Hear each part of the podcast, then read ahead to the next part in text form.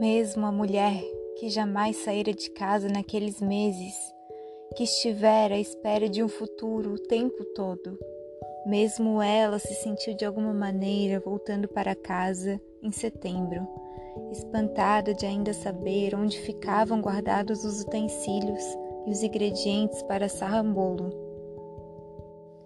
Aqueles humanos tinham sobrevivido aos esconderijos, mas nada disso se parecia com um triunfo, e sim com uma sobrevivência do tipo quebradiça, estreita, arenosa.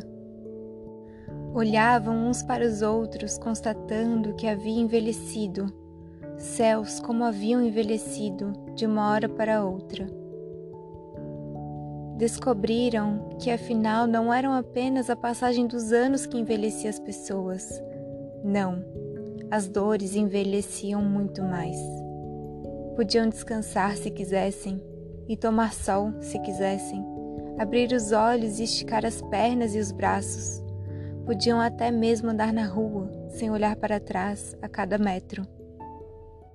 Mas acordavam sob um teto seguro e percebiam que a natureza daquele descanso era apenas formal, algo executado pelo corpo à revelia da mente não supunham como aquilo os faria mudar para sempre.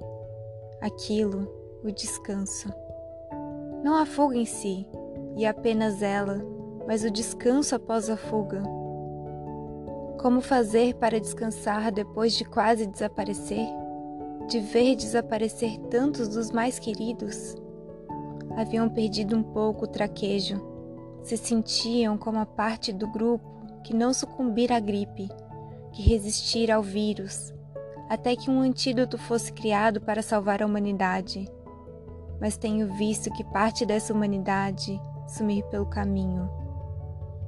Os esconderijos haviam ficado para trás, mas de algum modo permanecia o sentimento de que em breve, e talvez por algum motivo imprevisto, outro esconderijo se mostrasse necessário mais uma vez como se se esconder fosse uma linguagem da qual não é possível se desvencilhar tão cedo, uma vez aprendida.